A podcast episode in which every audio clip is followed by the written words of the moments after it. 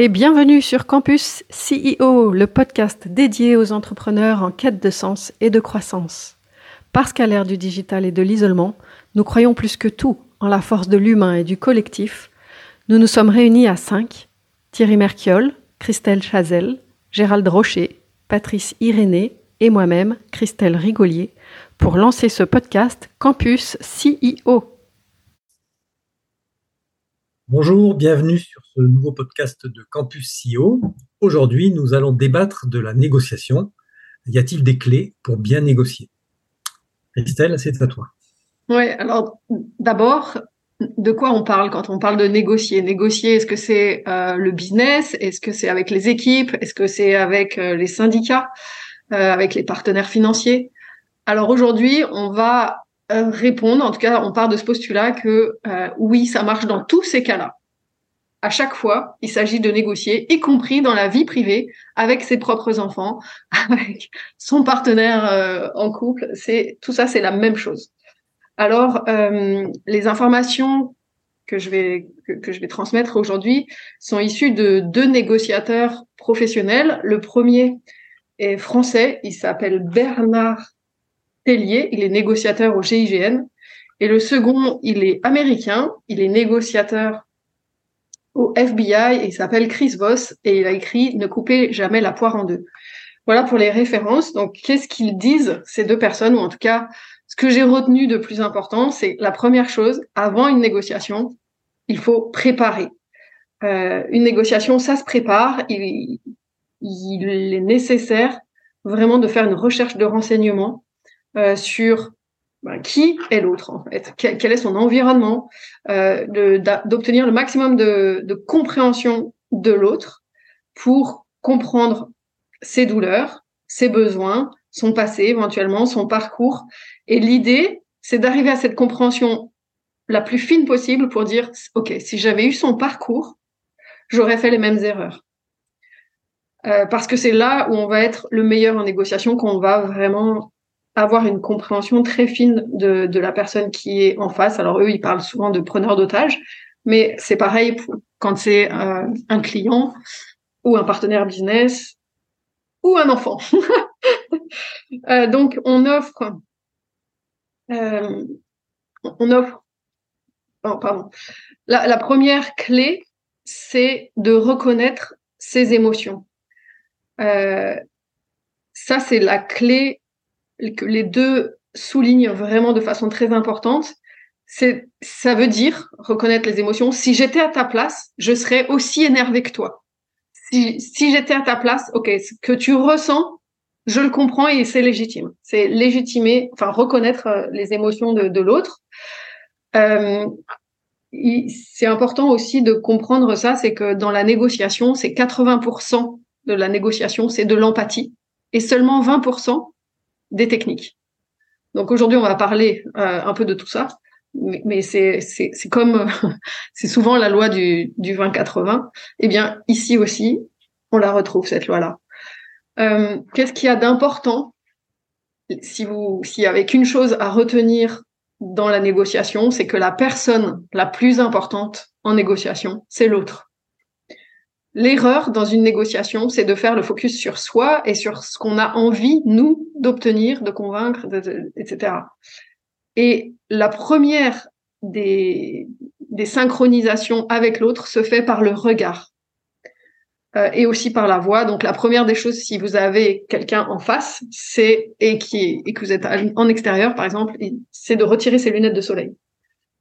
Ensuite, ça va euh, une des, erreurs majeures à ne pas commettre, c'est de ne jamais aller dans les blessures. Euh, il y a cinq blessures, les, cinq blessures de Lise Bourbeau, on en reparlera dans un prochain épisode, euh, qui sont l'abandon, le rejet, la trahison, l'humiliation et l'injustice. Et donc, c'est connaître ces blessures-là pour ne jamais les activer chez l'autre parce que derrière, bah, ça, met en place ces protections. Il n'est plus dans l'ouverture de la, négociation, parce qu'une négociation nécessite une certaine ouverture. Euh, J'adore cette notion-là aussi que les, que les deux euh, transmettent, qui est une négociation commence à partir du moment où votre interlocuteur a dit non. Et euh, c'est très marrant, il y a tout un chapitre là-dessus dans Ne coupez jamais la poire en deux sur ben, euh, le non, ça permet à l'autre de lui donner un sentiment de contrôle et de sécurité. Et à partir du moment où il a dit non, quelque part, il se place lui en confiance et en confort pour écouter. Et donc pour eux, les négociateurs, c'est à ce moment-là que commence la négociation. Et derrière eux, le non, euh, c'est important, alors en tant que CEO aussi, de, comprendre que quand vos équipes ou quand votre partenaire dit non, euh, de l'interpréter. Alors, il propose plusieurs façons de l'interpréter. Ça peut être je ne suis pas prêt à accepter ta proposition, vous me mettez mal à l'aise, je ne comprends pas, je ne pense pas en avoir les moyens, je veux autre chose, j'ai besoin de plus d'informations, je veux en discuter avec quelqu'un d'autre. Et donc, en fait, un non, ce n'est pas la fin de la négociation, c'était extrêmement important aussi, c'est juste le début. Euh, et, et, lui, alors lui, euh, le, Chris Voss, là, l'américain, euh, il encourage vraiment à obtenir un non le plus vite possible. Parce que le oui, un oui précoce, c'est souvent une esquive. Euh, c'est souvent, alors il dit il y a trois sortes de oui, mais en gros il y en a qu'un seul sur les trois qui porte vraiment un engagement. Les deux autres, c'est plutôt de la fuite ou euh, comme quelque chose de une confirmation sans engagement. Le vrai oui, il arrive après le non. Et, euh, et, lui, il se dit chaque non me rapproche du oui du, oui du contrat, du oui final. Donc, euh, il va pousser, voilà, il va pousser, il va chercher des questions pour euh, déclencher un non chez l'autre le plus rapidement possible. Et ensuite, quand c'est vraiment bloqué, il y a des, solutions, mais c'est toujours cette notion de connecter vraiment avec, ok, c'est quoi le besoin de l'autre, qu'est-ce qu'il veut, quels sont ses intérêts, euh, et de poser, il y a une autre clé très très importante qu'on retrouve dans un des podcasts qu'on avait euh, qu'on avait fait sur la communication, le numéro 49, et aussi sur gérer les tensions, le numéro 40 de notre podcast Campus CEO, euh, qui est de prendre conscience de ses émotions et de les partager, c'est-à-dire aussi bien poser une étiquette sur les émotions de l'autre que sur les siennes. Et, euh, et ça, ça m'a, j'avoue, ça m'a fait plaisir de voir que c'était aussi une clé euh, en négociation parce que quand je transmets cette clé au CEO que, que j'accompagne, euh, notamment sur les aspects communication, euh, c'est tellement pas quelque chose qu'on a l'habitude et, et, sur lesquels on a été euh, instruit parce que toute notre, pendant toute notre enfance, en tout cas pendant la mienne, on a nié les émotions. Pour un homme, il faut pas pleurer. Euh, pour une femme, euh, il faut pas se mettre en colère. Il y a, y a, vraiment des émotions qui sont niées. Et, et là, l'idée, c'est de mettre une étiquette sur l'émotion pour ne plus qu'elle se joue de nous, pour ne plus qu'elle embarque, parce que l'émotion, elle est très difficile à, rattraper. Euh, bon voilà, il y a plein d'autres choses. Euh, je vous invite à, à, creuser, mais je sais pas déjà si, si vous avez ici euh, des clés ou des, des, réflexions par rapport à, tout ça déjà? Oui, moi j'aime bien ce que tu as dit au début, c'est la, connaissance de l'autre, au sens large, la connaissance de l'autre, de effectivement, plus on a d'informations sur, euh, la personne avec qui on va négocier, moi, je me mets plutôt euh, une relation euh, acheteur-fournisseur ou en tout cas plus dans le business vis-à-vis des, équipes des, CEO, hein, des business développeurs par exemple. De connaître l'autre, de connaître le domaine de l'autre, de connaître surtout l'épine dans le pied de l'autre pour savoir si c'est une grosse épine, si c'est une petite épine, si, si on lui enlève, combien ça lui fait gagner euh, de, temps, d'argent, etc. Et qu'en fonction de ça, d'avoir un argumentaire derrière qui permette d'aller euh, dans une de faciliter cette, négociation. Alors, pour la petite histoire, euh, moi quand j'ai dans une autre vie, j'étais technico-commercial, enfin responsable développement marketing d'Air Liquide et dans le domaine de l'agroalimentaire. Et un jour, euh, je, je, me retrouve dans une négociation entre Intermarché euh, qui euh, négociait pour une marque de distributeur. Donc, il devait acheter euh, une machine de conditionnement de viande, de viande fraîche. Hein. vous savez, c'est les, les, viandes qu'on trouve dans les barquettes polystyrène. Et puis après, avec des films qui sont plus ou moins étanches. Et à l'intérieur, on met du un mélange gazeux pour, pour optimiser la, la, la, conservation, une atmosphère protectrice. Et donc, on était tous autour de la table, et donc, il y avait l'acheteur, il y avait l'équipe technique d'Intermarché, et puis on est rentré dans la phase de négociation des prix. Donc, évidemment, euh, fabricant de machines, c'était le plus gros poste, hein, c'était des centaines de milliers d'euros. Euh, donc du coup, euh, euh, bon, voilà, il s'est fait un peu rincer. Après, il y avait le fabricant de films, voilà, et après il y avait le fabricant de barquettes. Et, et moi, j'étais le dernier. Et l'acheteur d'Intermarché me dit quelle remise vous me faites? Alors, je lui dis écoutez, je vous fais une remise de, je sais pas, 70%, 75% peut-être. Allez, 80%. Et là, il m'a dit, mais euh, pourquoi? Euh, Je comprends pas. C'est pas des, c'est des niveaux de remise qui sont pas habituels. Je dis, mais vous m'avez pas demandé le prix, en fait. voilà. Donc déjà, voilà. Alors je lui dis, voilà, votre machine, elle va vous coûter 150 euh, 000 euros. Euh, le film plastique, ça va vous coûter au moins 5, ça va vous coûter 10 ou 15 centimes par barquette. La barquette elle-même, elle va vous coûter X, je me souviens plus.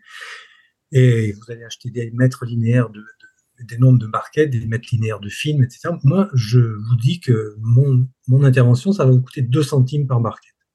Et en gros, comme il y a plus d'un kilo, ça vous fait moins, de presque un centime par kilo de, de viande. Ben, le gars, il a même pas négocié avec moi. Il m'a dit, ah bon, et, vous vous engagez sur ce prix-là? Je dis, oui, oui, moi, je, 2 centimes la barquette, euh, je, vous me donnez le nombre de barquettes et tous les mois, je vous facture euh, ce nombre de barquettes fois 2%. Donc en fait, j'ai même pas eu à négocier vis-à-vis de mes concurrents, puisque eux vendaient du, gaz au mètre cube. Et voilà, donc je me suis mis sur dans, dans sa problématique et dans, dans, sa, façon de, marcher. Et je l'ai perturbé parce que j'ai annoncé des prix euh, qui étaient des remises qui, qui étaient euh, qui n'étaient pas du domaine. Ouais, et ce que je trouve aussi, euh, moi je voulais rebondir par rapport à ce que tu avais dit, euh, c'est à partir du moment où il dit non, en fait, euh, celui qui est en face, effectivement, c'est qu'il a, on, a eu son attention. Euh, et tant que tant qu'il dit oui, oui, alors moi je le vois aujourd'hui euh, dans, je, travaille des consultants et j'ai toutes mes antennes qui, réveillent quand il me dit oui, oui, quoi, en fait, parce que ça veut dire qu'il ne m'écoute pas, en fait. Et le pire, le pire, c'est quand votre interlocuteur vous dit vous avez raison. Mm. Lui, il dit c'est une catastrophe.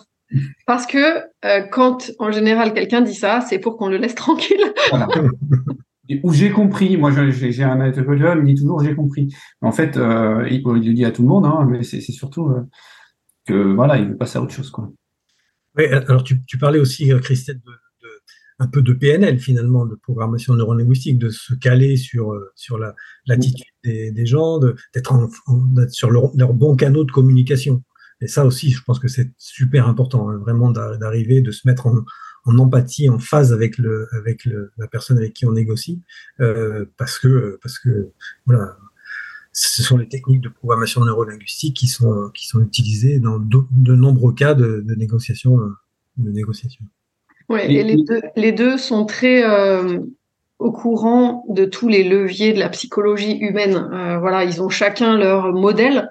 Euh, mais euh, notamment Bernard Tellier, il, a euh, un modèle de, de connaissance de, de l'humain, de des profils psychologiques. Voilà, il y a, lui dit il y a l'empathique, le créatif, le rigide, celui qui est dans la compétition. Et peu importe notre grille de lecture, dans Campus CEO aussi on avait parlé d'énéagramme, de, de talent. en fait, quelle que soit notre grille de lecture de l'autre, c'est un outil intéressant d'aide à la négociation, puisqu'on va pouvoir encore plus se, se mettre en empathie avec l'autre, le comprendre. Et, euh, et, encore une fois, moi j'invite vraiment tous les CEO à faire ce chemin déjà pour eux, parce que déjà se comprendre soi permet vraiment de mieux comprendre l'autre. Parfois c'est plus facile dans l'autre sens, mieux comprendre l'autre pour mieux se comprendre soi, mais dans tous les cas, je vous invite à, à, à ce, ce, ce travail-là parce que ça permet en effet de mieux négocier. Ouais, Gérald? Euh, oui, euh, alors du coup j'ai perdu aussi ce que je voulais dire, j'ai écouté bien attentivement ce que tu me disais. Euh, C'était euh, pour, dire aussi que quand on rentre dans une négociation, on, y va avec des objectifs. Et, euh, souvent le négociateur qui est en face de toi, il, a une posture et, c'est ça qu'il veut. Et, euh, il, peut être, euh, comme, comme tu le disais Thierry, il peut être étonné si on l'écoute ou si, on, on, le comprend par rapport à ça. Et c'est ça qui va amener euh, la possibilité de, rentrer dans, une vraie négociation. En fait, c'est ne pas venir avec ses objectifs, mais d'essayer de comprendre les siens. Moi, je pense aussi que dans un phase, il y a des phases dans la négociation et dans les négociations commerciales, il y a un moment donné où on va parler du prix, on va parler d'argent. Et euh, moi, j'ai toujours senti euh, dans, les discussions que j'ai eues avec des clients, notamment dans le groupe Air Liquide, c'est qu'il y a un moment donné où ça se tend. L'élastique se tend, se tend, se tend. Et là, c'est là où j'admirais les commerciaux qui étaient, qui étaient avec moi et qui, eux, savaient détecter le moment où l'élastique allait péter et euh, trouver les bons arguments, changer l'attitude, euh, leur attitude et l'attitude de l'acheteur. Et, ça, moi, je pense que là, on, a des prédispositions à ça. Euh, moi, je les ai pas, hein, clairement. Et donc, euh, euh, ça, je pense que ça, fait partie, pas des dons naturels, mais ça fait partie des prédispositions aussi de savoir, savoir quand est-ce que la négociation est à son point de rupture et de relâcher cette tension-là juste avant que ça n'explose. Hmm, peut-être aussi, c'est moi je crois que ça peut se développer comme compétence, même s'il y en a qui sont en effet plus habiles naturellement là-dedans. Euh, J'ai envie de parler aussi des, trois pièges que Bernard Tellier soulève, qui sont un euh, de tomber dans le piège j'ai raison, tu as tort, en tout cas de chercher un des deux a raison, parce que ça, ça amène nécessairement dans le conflit. Le deuxième, c'est la contamination émotionnelle, notamment par la colère, et les deux sont très clairs par rapport à ça. La colère donne un sentiment de puissance, et donc, euh, c'est vrai que euh, au Bon, non, je vais pas en faire une généralité, mais j'ai vu beaucoup de, de CEO euh, qui étaient drivés par la colère, et c'est vrai que ça donne un sentiment de puissance, mais euh, vraiment, eux, ils disent c'est un des très gros pièges dans la négociation. Euh, parce que ça ferme euh, la communication. Et euh, la, le troisième piège, c'est de passer en mode peur et donc soumission. Oui, alors je veux rebondir là-dessus en disant que quand on négocie, il faut se fixer des limites euh, et, ne pas franchir ces limites-là. Ça, c'est, par exemple, dans la négociation de valorisation des startups que j'accompagne, je dis toujours aux dirigeants, les gars, c'est quoi quelle est votre limite inférieure à laquelle, en dessous de laquelle il ne faut pas faire l'affaire? Même si, euh, si on propose un million d'euros, mais que c'est pas dans les bonnes conditions, il faut savoir dire non. Et ça, c'est important de se fixer des limites euh, dans lequel, en, dessous desquelles on sort de la négociation, on arrête la négociation. Hmm. Et la, une question de temps aussi qui vient, qui vient pas mal dans la négociation. C'est-à-dire que plus on est pressé, moins on, est capable de, de négocier. Oui, ça c'est un facteur très important. Euh, le plus de temps on a, le plus, on peut prendre son temps, meilleure est la négociation, parce que ça amène un stress euh, derrière. Et j'adore euh, Bernard Tellier qui, qui cite un des, de ses exemples, et notamment c'est euh, comment il a été recruté au GIGN. Euh, en fait, il, fait, il, il, doit faire un parcours physique extrêmement éprouvant. Il doit notamment et finit par s'accrocher au bord d'un toit euh, et euh, il y a des bouts de verre, donc il a les doigts complètement euh, cramés. Et puis, en fait, jamais, il, ne sait pas encore, mais jamais personne est arrivé jusque là. Et le gars, il lui dit, eh, tu dois le recommencer. Et il le recommence, alors que déjà, il est mort. Et, et, et donc, lui, il transmet ce truc-là. Rien n'est jamais perdu dans une négociation. Parce que lui, il l'a ancré en lui. C'est même quand tu crois que tu es mort, en fait, tu as toujours, toujours euh, un truc. Tu as toujours euh, une, un truc d'énergie. C'est ce qui fait qu'il a été recruté d'ailleurs, parce que euh, l'histoire, l'histoire est très belle. Mais il y, en a en fait qui négocient pas parce qu'ils ont des talents naturels. La négociation, ça suppose d'avoir deux, deux positions qui sont opposées au départ. Il y a des gens qui n'ont pas cette vision. Ils ont une, une image de co-construction. Et après, par rapport à ce que tu dis de Bernard Tellier, ils vont avoir une telle force en eux qu'ils recommenceront 15 fois l'ouvrage s'ils doivent le faire pour bâtir quelque chose ensemble. Et donc, en fait, ils ne négocient pas. Et comme c'est les, comme les pistes le Duracell, ils tiennent euh, des années à discuter, ils discutent. Et je trouve que, ça, c'est un talent incroyable, quoi, quand on est capable de faire ça. Alors, c'est pas applicable aux otages, hein, bien évidemment, ça. Oui, alors l'otage, c'est la négociation ou le résultat. Oui, de sortir de l'impasse. Mais dans les affaires, on a des gens qui sont très doués, ils ne négocient pas parce qu'en fait, ils partent d'un postulat qu'ils arriveront à une situation de compromis, ils arriveront ils arriveront une solution. Là où bien évidemment les concurrents vont être en, en, affrontement en fait. Le prix, le kilo, bon bref. Non, eux, ils sont là pour bâtir une solution. Et je suis assez d'accord avec toi, euh, Patrice, parce que moi, je trouve aujourd'hui au quotidien euh, que on est amené à négocier, mais on ne sait pas vraiment. Alors, se préparer, c'est pas simple parce que parce que euh, dans le business aujourd'hui, tout le monde a, a pris l'habitude de te mettre un peu sur le fait accompli. Euh, donc t'avances, t'avances, t'avances, et puis tu réalises pas que tu es en égo. Euh, et puis c'est au moment en effet où tu arrives au point d'achoppement où tu dis mais euh, qu'est-ce que c'est que ça? Donc là tu commences à dire non, euh, et tu réalises que tu étais en égo.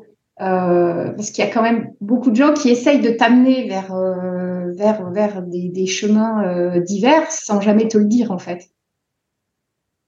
Et, pour le coup, moi, je trouve qu'il y a de moins en moins de négo clairs comme tu le, décris, Christelle. Oui. Elle est, en fait, souvent, le début de la partie de la négo n'est pas matérialisé. Donc, en fait, on avance dans le projet, on discute, et il y a des gens qui sont très forts. Ils vont arriver là où ils veulent arriver, quoi. En fait, c'est tellement avancé, le truc. En tout cas, eux, les deux, sont, les deux sont d'accord dans l'idée que négocier, ce n'est pas contraindre l'autre à, à adopter sa propre solution, c'est vraiment le comprendre en profondeur ne pas se laisser contaminer par ses émotions, ni l'autre, ni les siennes. Euh, et, vraiment de faire le focus sur l'autre, de synchroniser avec lui et de toucher au plus près du cœur. Moi, c'est ce que je retiens. Et tu vois, ce que, ce que je retiens justement, c'est se préparer. Ce que ça veut dire, c'est au quotidien apprendre en effet à comprendre les autres, à chercher quels sont leurs objectifs, à se dire pourquoi, euh, pourquoi il est là, parce que les gens sont pas là par hasard au final. Euh, donc, qu'est-ce qu'il est en train de faire, qu'est-ce qu'il fait, etc. Et, et, et comprendre les, les, les, profils psychologiques. Et ça, pour moi, c'est se préparer, mais c'est pas se préparer dans la négo en tant que telle, parce que j'ai l'impression, moi, euh, régulièrement, que tu te retrouves dans une négo sans le savoir, et tu as intérêt de réagir sur le terrain et au moment, euh, et d'avoir les clés, en fait. Moi, ce que je retiens, c'est que effectivement, négocier, ce n'est pas couper la poire en deux.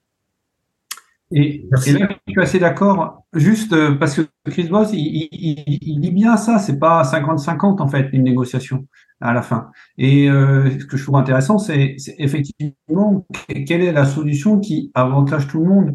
Et moi, je reviens toujours aux histoires d'assurance voiture où on a, on a un accident. Euh, chacun ne veut pas être responsable, mais en fait, là, les deux, les deux payent du malus alors que euh, si, si l'autre il, accepte d'être responsable, du moins, et dans, dans, dans les cas, il y, a, il y en a un qui est responsable, et eh ben il, il y en a qu'un qui a du malus. Oui, effectivement. Merci pour cette Merci à tous. Et à bientôt sur un prochain podcast.